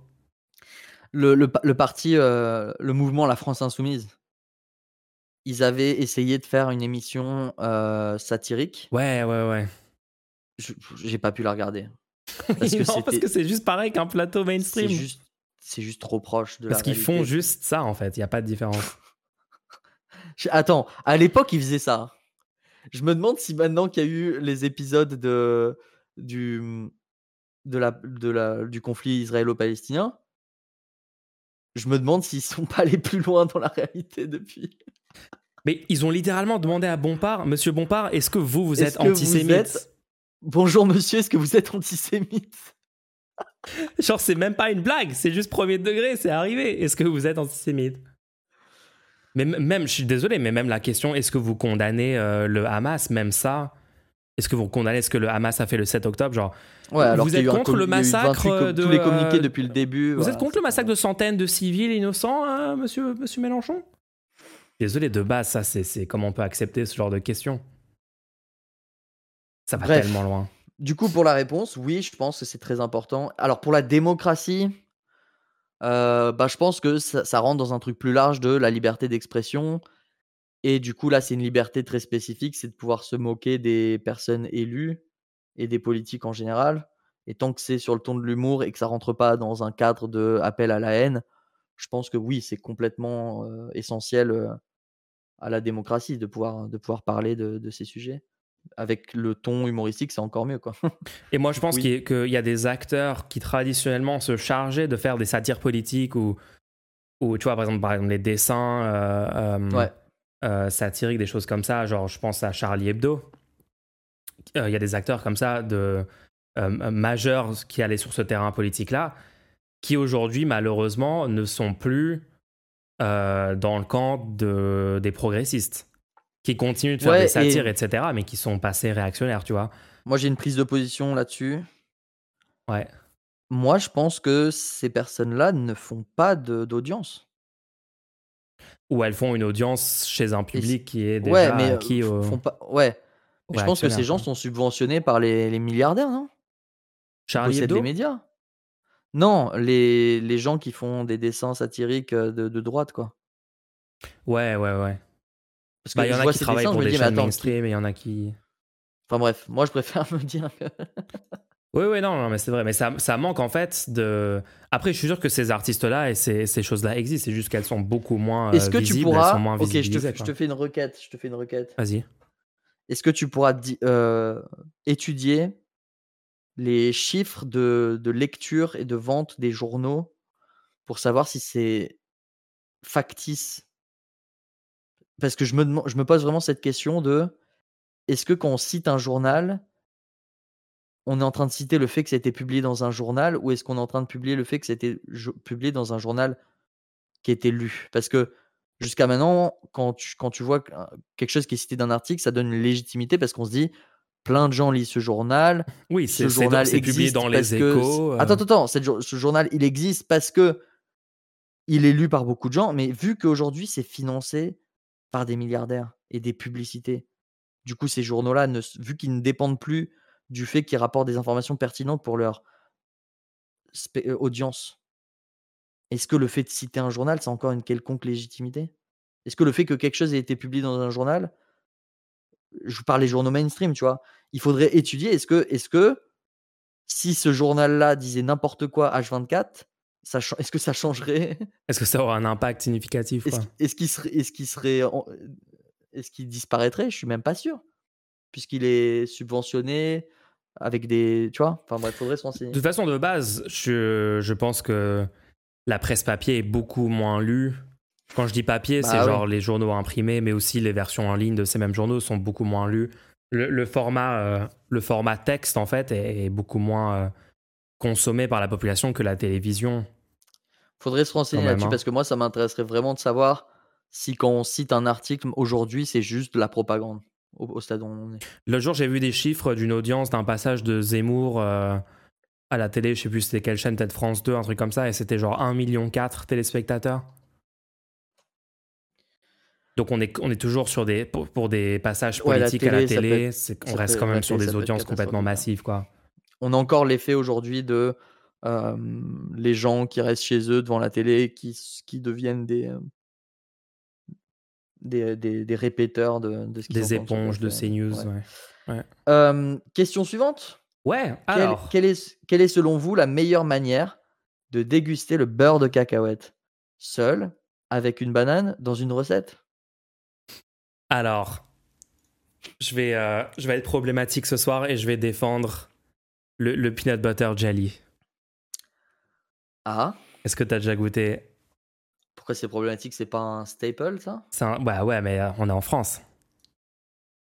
bah, Ça me semble être euh, ok. Pour moi, c'était un, Tu un mets, classique. tu mets un peu, un peu de confiture de, de framboise.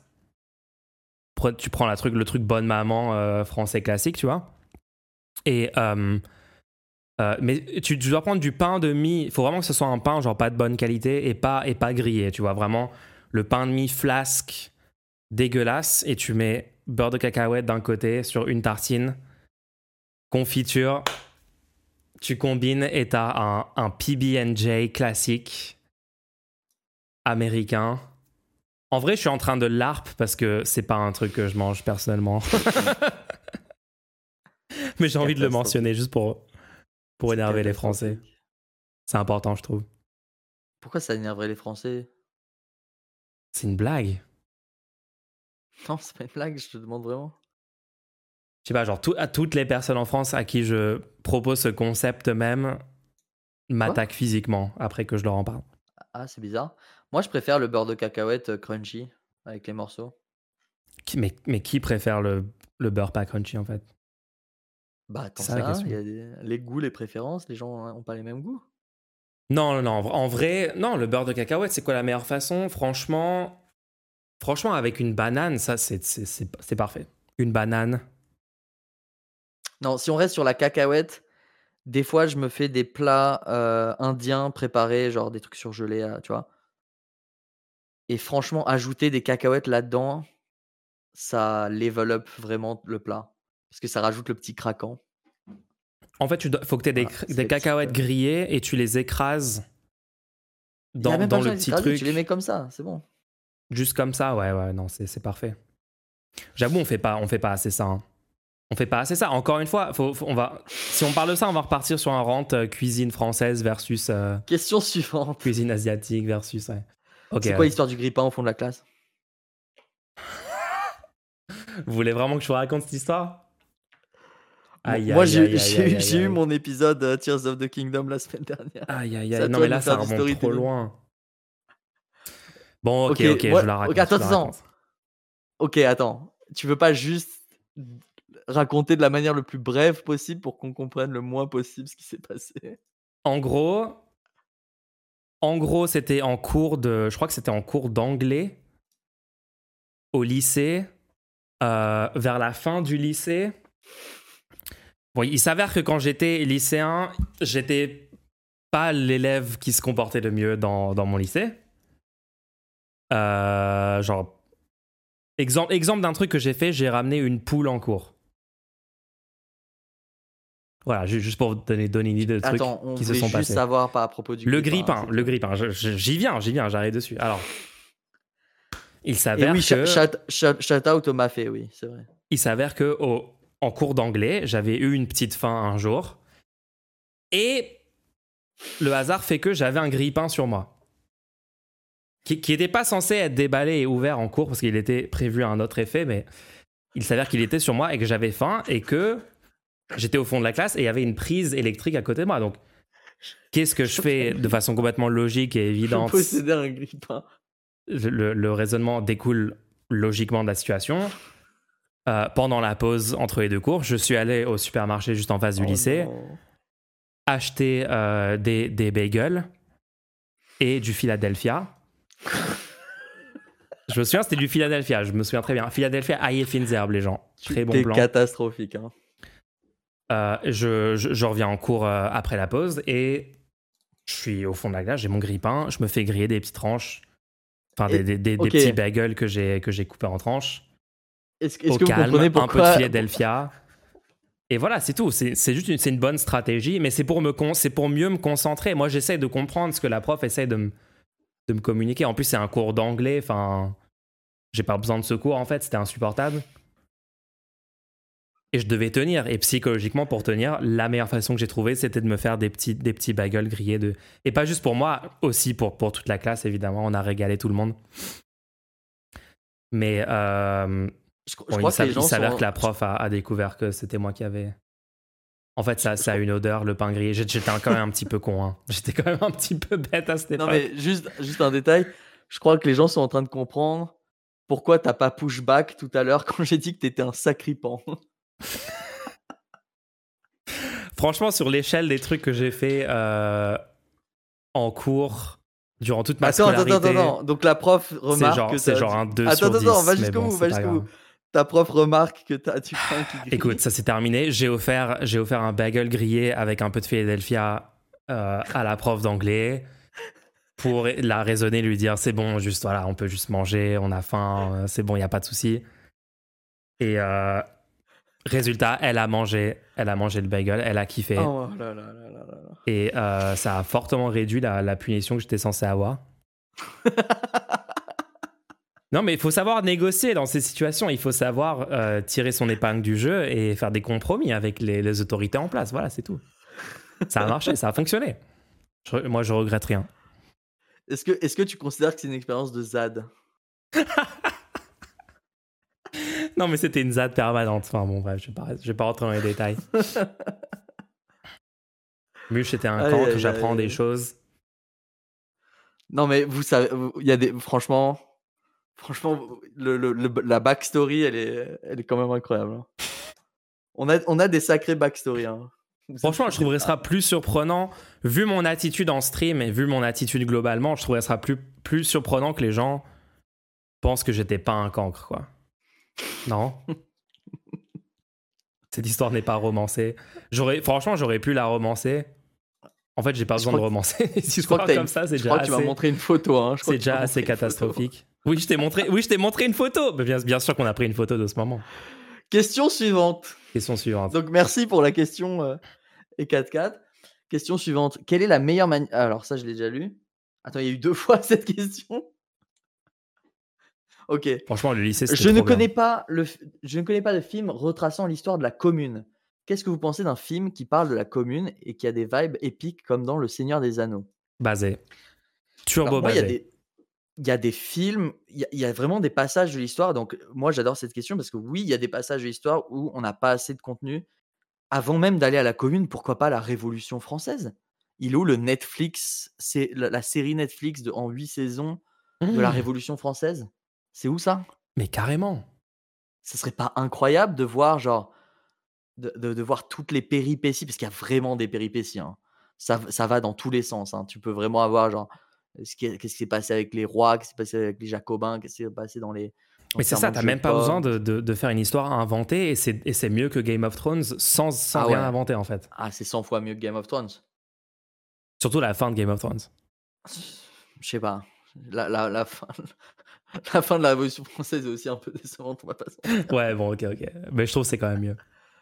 Non, mais totalement, Euh, totalement. Mais c'est parce qu'ils veulent pas. Les mais gens, ils il y a pas d'autres qu'on trucs soit au courant, donc ils financent pas ce genre de projet. Il y a d'autres trucs. Moi, il y a les... la colonisation, De ouf. du point, du point de vue des colonisés. Est-ce que tu pas envie de voir un film où ils sont en train de se faire coloniser Il y a certains films, mais c'est tellement insuffisant. résister et tout, genre? Combien de films il y a sur la Seconde Guerre mondiale? Avec des 4 histoires milliards. épiques de, de héros, de Même soldats, la etc. Première Guerre mondiale. Il y en a Première des très bons. Hein. Moi, j'ai- moi, je, il y a des bons films sur cette époque. C'est juste, venons, venons, on, on fait d'autres époques aussi. Venez, on- venons, on C'est fait ça. Napoléon par exemple aussi. Comme. Bonne question. Non, bonne question. Pour la commune, ouais, je suis totalement favorable. hein, la commune. Par Alors, contre, la fin la serait commune- tragique, mais bon, c'est. ah, Ça serait épique, la- mais tragique. faudrait, ouais. Mais peut-être que du coup, ça rendrait les gens un peu plus sympathiques à, à des idées euh, un peu socialistes, quoi, un peu euh, anti-autoritaires. Ah, c'est c'est dur comme film. hein. Mais après, est-ce que c'est pas un film dur comme ça qui peut, qui peut euh, susciter les affects? Après, est-ce que ça va pas faire en sorte qu'il y a des gens qui vont genre faire des ads cringe et, Ouais, c'est ça. Ouais, j'ai et aller lancer de des pavés sur des. CRS de façon cringe aujourd'hui, quoi C'est juste les moyens d'action de l'époque ne sont pas des moyens d'action. En fait, déjà à l'époque, ça a foiré la commune, d'accord? Est-ce qu'on ferait pas un Donc, film en plus, aujourd'hui, si on essaie de faire ça, ce serait mille Ok. fois pire. Nouvelle strat, on fait un film où il y, a y a des gens qui remontent le temps et qui font réussir la commune. Oh Oh, j'avoue, ah, c'est mille fois mieux comme film. Et qui arrivent pas. Non Non, non, mais il remonte le temps avec des technologies modernes et juste il donne Ouais, des ouais. armes. euh, genre juste il, il donne un, un AR-15 euh, au communard et, et c'est finito, tu vois. Ok, je pense que là ça devient problématique. oh là là. Il y a, des Question documentaires. Oui, oui, non, c'est vrai qu'il y a des documentaires. Non, il y a des choses qui ont été faites, bien sûr. Alors n'hésitez pas à continuer à poser des questions hein, pendant qu'on y répond parce que nous on continue jusqu'à ce qu'on a des questions, qu'on ait des questions qui arrivent. Si vous écoutez cet épisode en différé, vous pouvez aussi poser des questions et, et on y répondra euh, pendant le segment questions-réponses de la semaine prochaine. Donc là, la prochaine question. Est-ce que ce challenge de BPT, ça ouvre pas la porte à toutes les comparaisons possibles à Hitler finalement? Non, juste non, juste je voulais pas. En fait, j'explique, je voulais juste pas que on rate le, le débat, je, juste la discussion sur Napoléon parce que c'est, oui, tu peux rapidement dire, mais oh, les Allemands, s'il y avait un film sur Hitler, mais en fait, le problème, c'est il y a beaucoup de gens qui ne et même, même moi, je considère pas qu'il y ait une, qu'il y ait une relation entre euh, Hitler et, euh, et Napoléon. C'est c'est- exactement la même pas- situation. C'est sûr. Mais, euh, mais du coup, je voulais qu'on évite ce truc, ce carcan-là pour pouvoir vraiment parler du fond.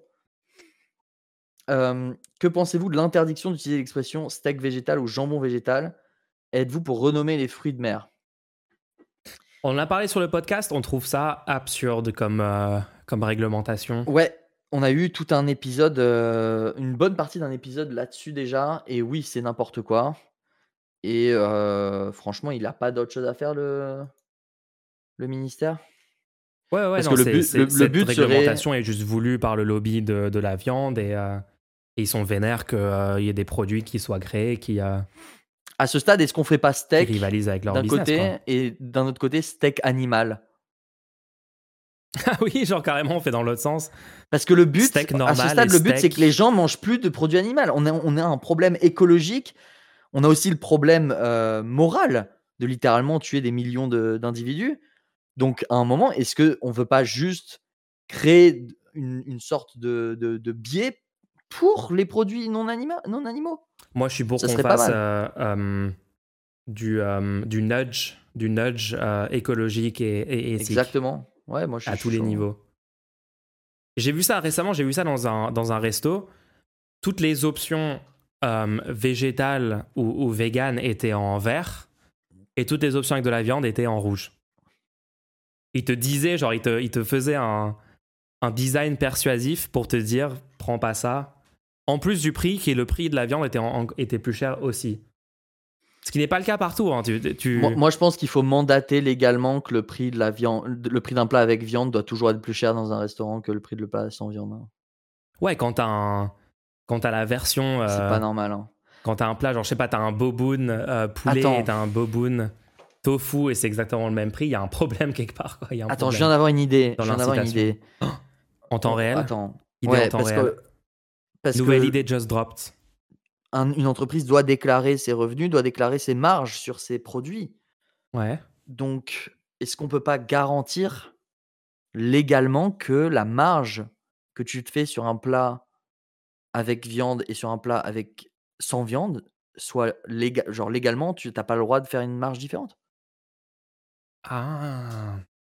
Parce que Ça le, bien ça, produit ouais. coûte moins cher. Le produit coûte moins cher. La, la viande coûte plus cher Ouais. que, que juste quand, quand tu vas dans un pour acheter des sandwichs, juste un burger et que tu vois le burger avec un patty de légumes, Oui. il est un euro de plus parce qu'il est vegan. Pardon Oh. quoi?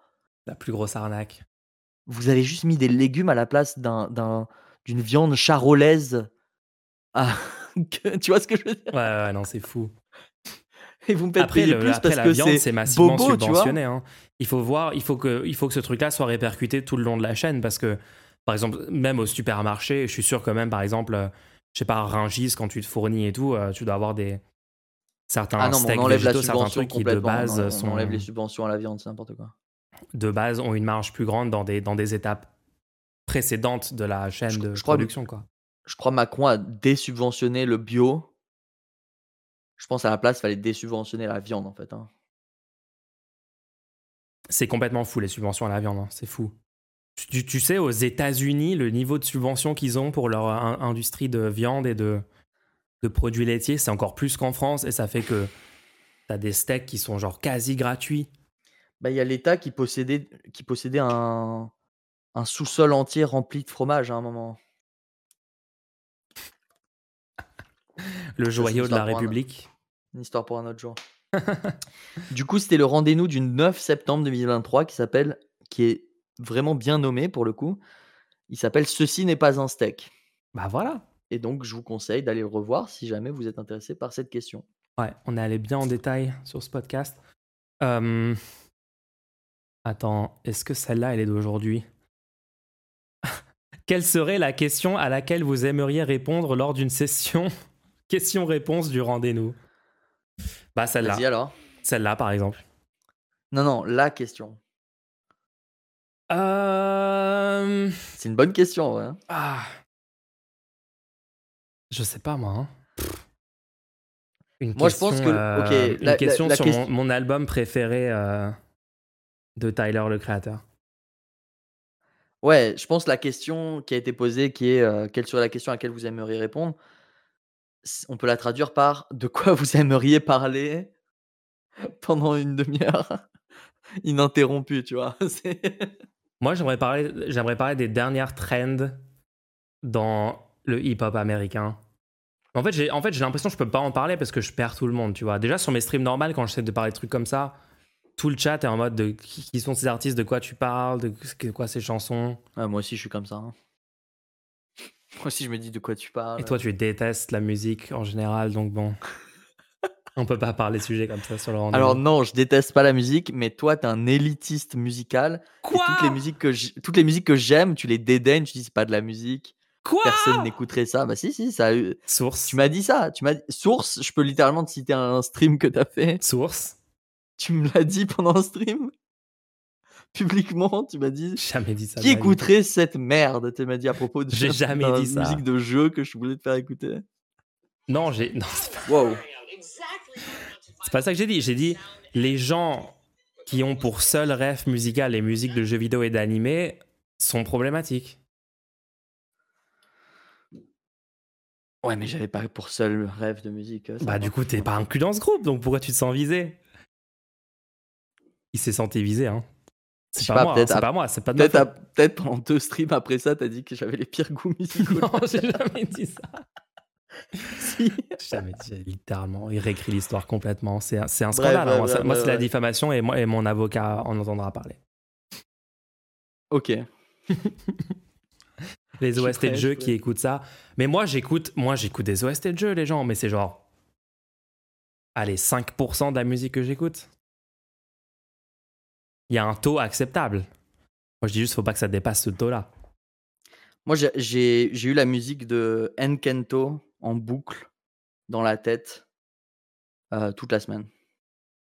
Parce que j'ai regardé le film euh, Enkento récemment. ah, le Euh, Disney, là? Ouais. Pas vu. Mais euh, la musique doit être bien. Si Moi, la question, je pense, j'aimerais bien quel est le, quel, quel est les- le top 3 des films qui ont qui, qui ont le, qui sont le plus susceptibles de si on les regarde, ils changent ta vie.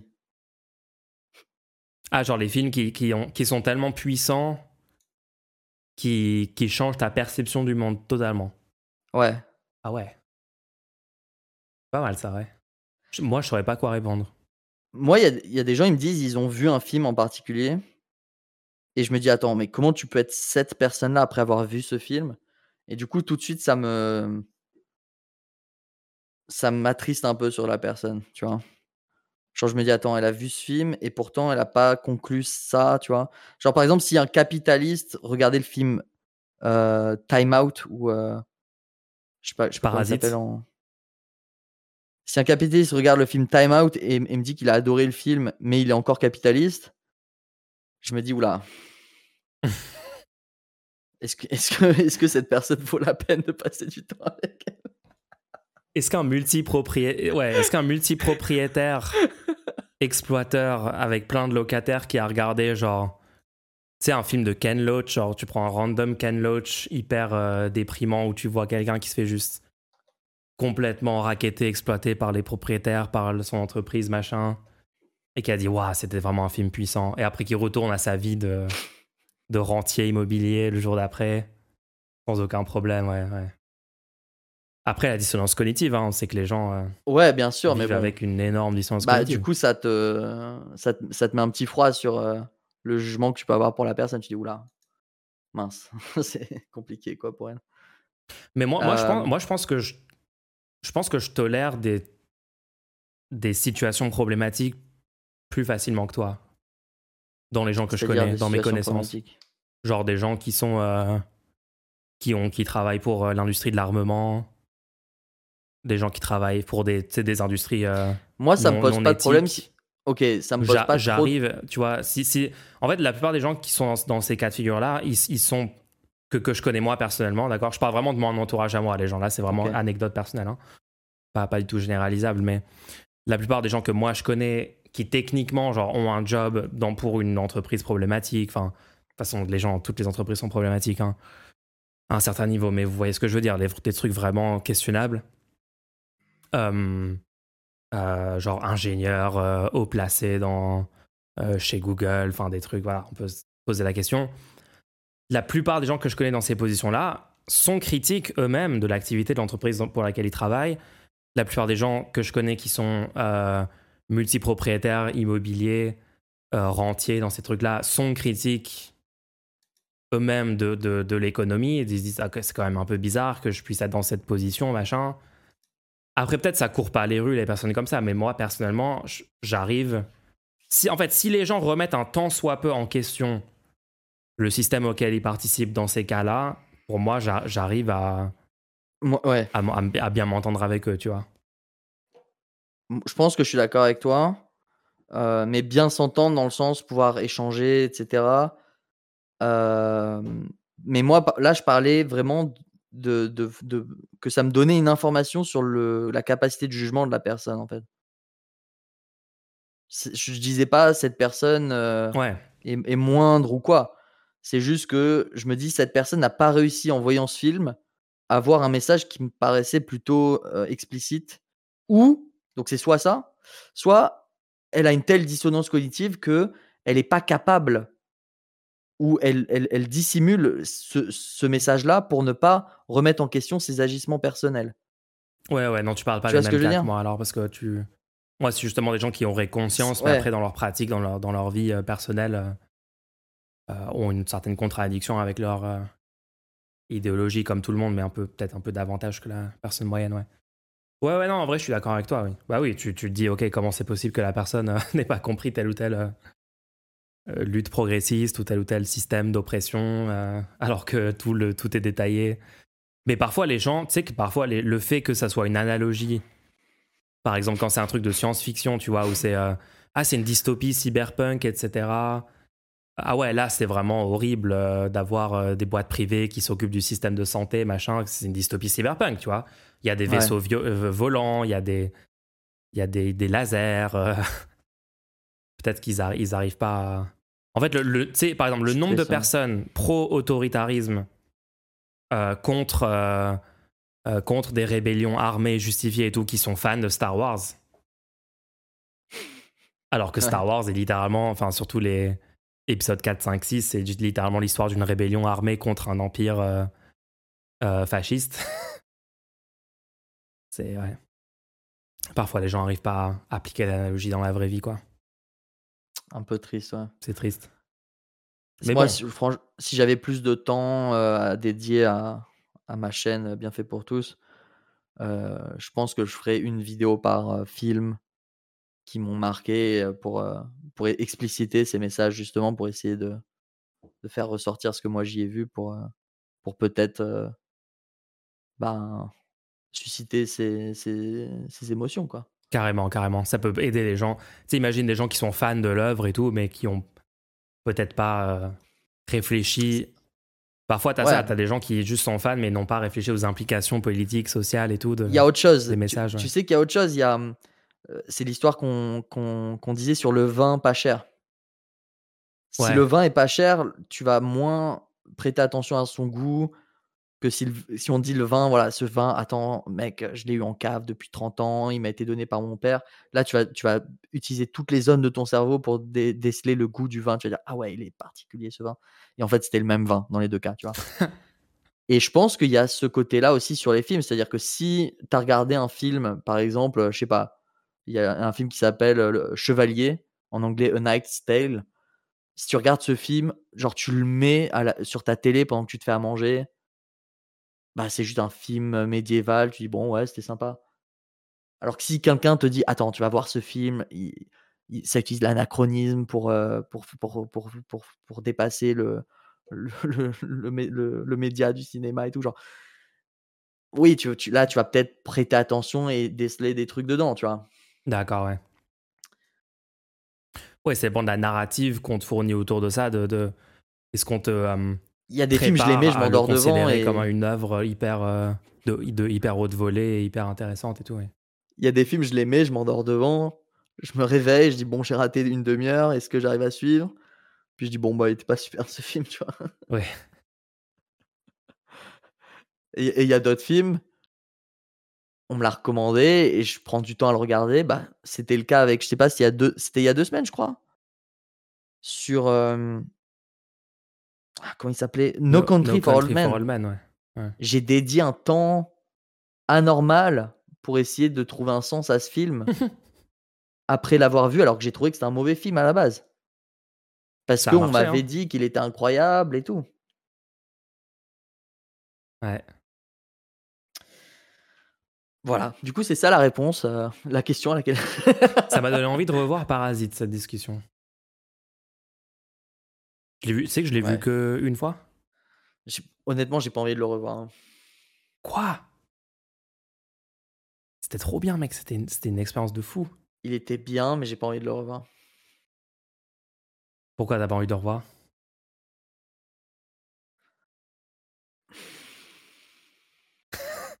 Trop déprimant. Est-ce qu'on va. En fait, j'ai pas envie de spoiler ce film parce que je pense que la première fois que tu le regardes, c'est une, expérience très intéressante. ok, ok, ok. on, va pas faire comme moi avec Game of Thrones euh, où j'ai totalement spoilé la fin. Je pense que la Sans même dire spoiler de Parasite, c'est, le premier visionnage de Parasite peut être très intéressant. Donc, euh, je le recommande mais je vais pas spoiler le premier visionnage pour dire en quoi le second visionnage est pas super. ok, ok. Alors, les gens, deal, on vous, on, vous donne euh, plus de takes sur Parasite si vous posez une question. On vous spoil Parasite si vous faites un don, en fait. C'est ça. Le... Ok, ok. deal. Si vous voulez ruiner l'expérience dans, dans, dans ta vous personne. Pouvez le faire là maintenant. Vous pouvez le faire tout de suite. Vous avez une opportunité inédite pour faire ça. Alors attends, il n'y a pas eu une question qui vient de drop? Je pense. Ah Trop bien, nouvelle question. Que penseriez-vous d'un système socio-économique fonctionnant autour d'une répartition d'une monnaie virtuelle distribuée à tous les citoyens d'une société? Avec un rythme calé sur le rythme de production des biens et la régénération des ressources naturelles, une monnaie temps. C'est où que t'as as cette question? Recharge le recharge la page. Je non, je l'ai pas, je l'ai vraiment pas. Elle vient d'être posée à l'instant. Non, je l'ai pas. Non, il faut que tu me le. Arwensky. Faut que tu me l'envoies. Ok, je te l'envoie. Euh, Est-ce que c'est pas déjà ce qu'on a? Non, mais attends, la personne a littéralement mis. le- Je crois que la personne a littéralement mis le. Le système de timeout? de timeout. Non, mais euh, une- alors déjà, tu dis monnaie virtuelle distribuée à tous les citoyens d'une société.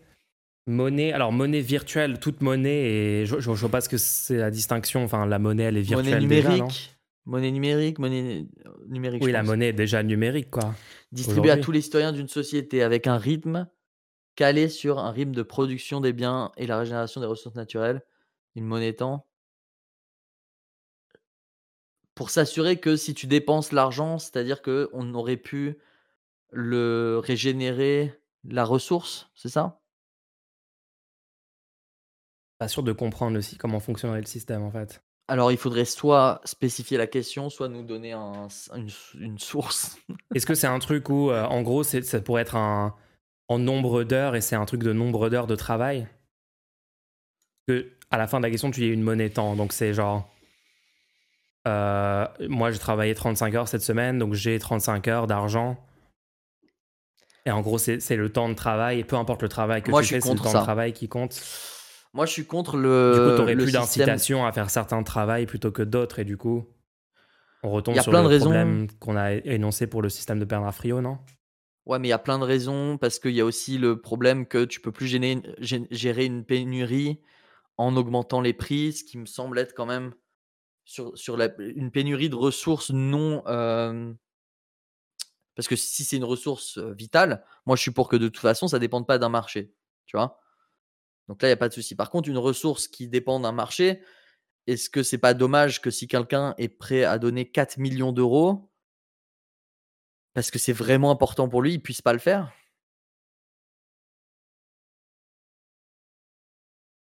Moi, je comprends pas que ça, ça soit pas parce que oui, il y a le côté, euh, oui, s'il est riche, ça veut dire qu'il peut obtenir ce qu'il veut.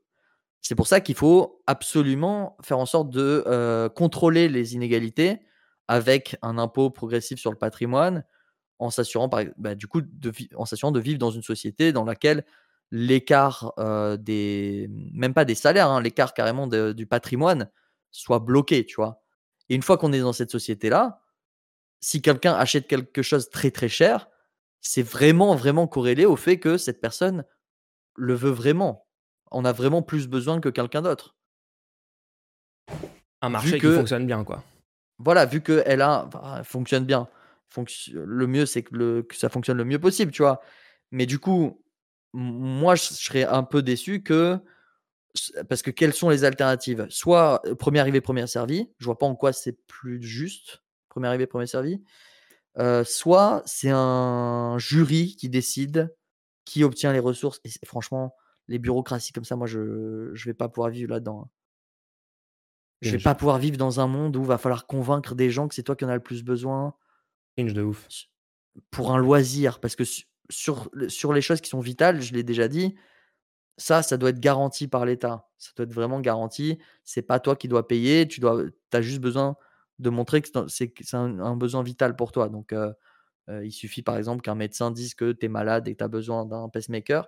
Et le pacemaker, il t'est garanti, tu vois. Tu vas pas devoir. euh, euh, le pacemaker va pas être vendu à un milliardaire qui dira non, mais moi je suis prêt à mettre 4 millions, tu vois.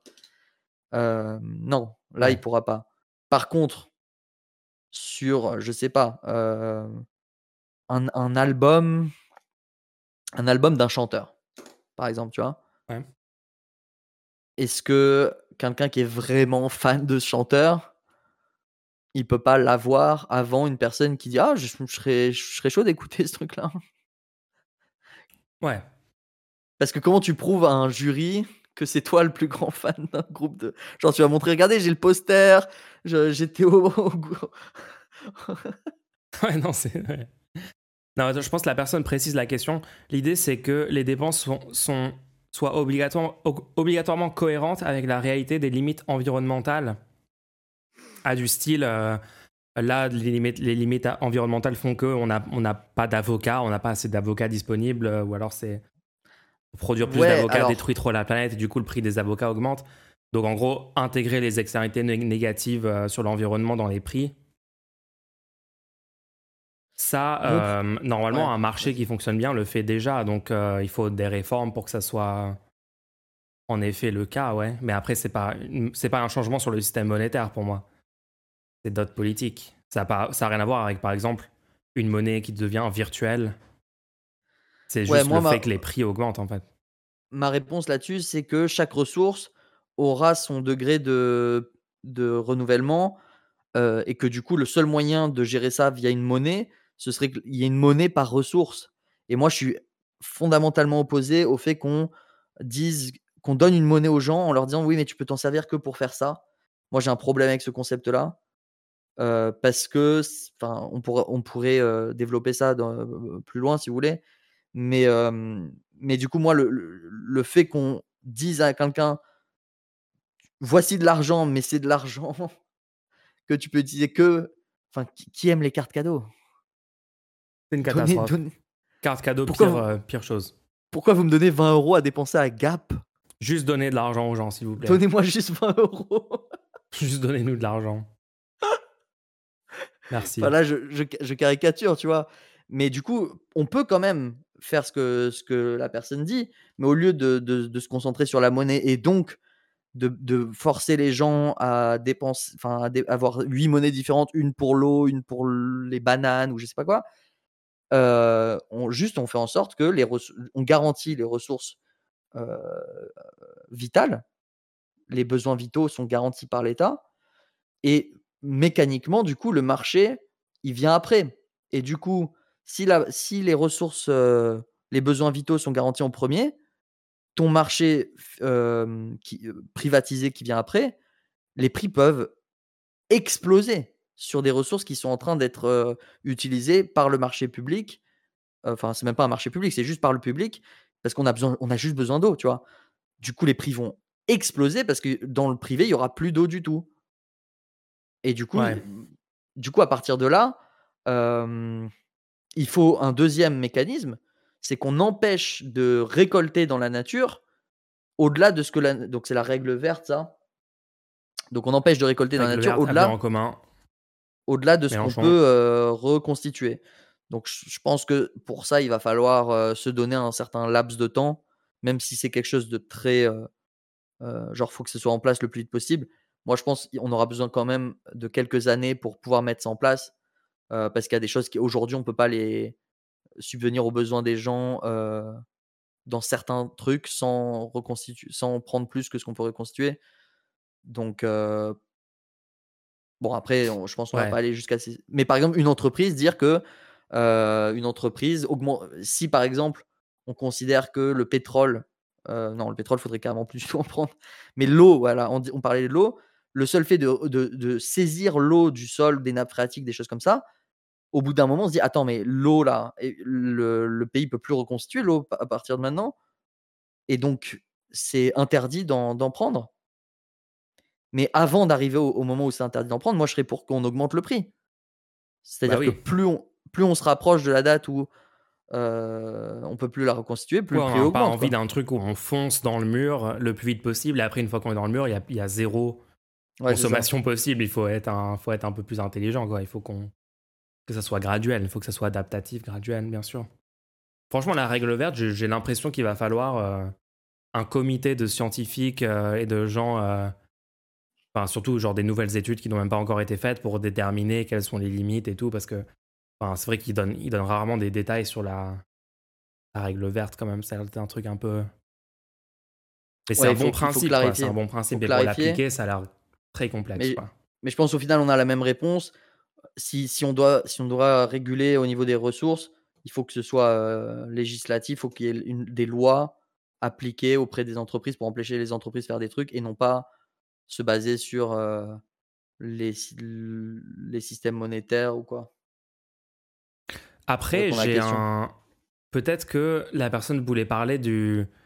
Euh, tu sais, le, il y avait une théorie monétaire qui disait qu'en fait, comme il y a de la création monétaire différente selon les époques, genre ah, certains gouvernements sont arrivés au pouvoir et eux ils ont fait un peu, ils ont une politique un peu plus, euh, euh, un peu plus ok avec la création monétaire assez massive, euh, ce qui était dans l'avantage des, des, citoyens qui étaient, qui participaient à l'économie à cette époque-là. Et comme d'autres gouvernements ont fait d'autres créations monétaires, il y a des gens qui disaient en fait il faut qu'on ait une monnaie qui a une, un système de création monétaire constant en son sein, comme ça on empêche les gouvernements Mais successifs. tu vois pas le rapport avec les ressources là, qu'est-ce que tu nous racontes? Non, il n'y a pas de rapport avec les ressources, mais je me dis. C'est un peu à. Ok. C'est aussi une proposition de monnaie euh, innovante, ce qui permettrait de régler des problèmes, mais Ouais, alors, ce- ouais, ce genre de proposition, moi j'avais euh, le fait de, de te prendre, par exemple, pour les transports, pour les transports de prendre l'intégralité de la somme que, à laquelle correspondrait ton transport en voiture en tant qu'impôt sur les transports, tu vois? Et après te récompenser en te donnant de l'argent si tu as pris les transports en commun à la place, tu vois, des trucs comme ça, pour qu'on ait l'impression que on récompense au lieu de punir. Ah, oula. ouais, je vois, je vois, je vois, ouais, ouais. Bon, bref, Mais, euh, mais ouais, on va pas. on va pas, on va pas pas faire rentrer dans les- trop de détails. Il y a une question qui vient de drop et euh, la question est problématique. Oula. la question c'est bonjour, pouvez-vous me spoiler le film Parasite? Waouh. Moi, je suis chaud. Alors dans ce cas-là, ce, ce sera sans doute la dernière euh, question. Et du coup, je recommande aux gens qui ne veulent pas se faire spoiler d'arrêter le podcast tout de suite. Moi, je spoil allons- Parasite. Parasite Nous au final. entièrement spoil- spoiler le film Parasite à partir de maintenant. Donc vous avez été prévenus. Dans, dans Parasite, en fait, euh, c'est un film pro-fasciste. Voilà, je vous ai spoil le film. Pourquoi? Parce que ça préconise la révolution violente contre des capitalistes individuels. Révolution qui est vouée à échouer et à faire et à décrédibiliser tout le mouvement de gauche, Euh, tout le mouvement socialiste, euh, Attends, critique je peux du faire le capitalisme. Et donc, c'est un film accélérationniste. Je peux- Puisque Attends, je vais faire, je vais faire le pire spoil. de la faire, gauche et, et le fascisme au pouvoir. je vais- je vais faire le pire spoil. J'espère que mon spoil va te trigger, ok? Vas-y.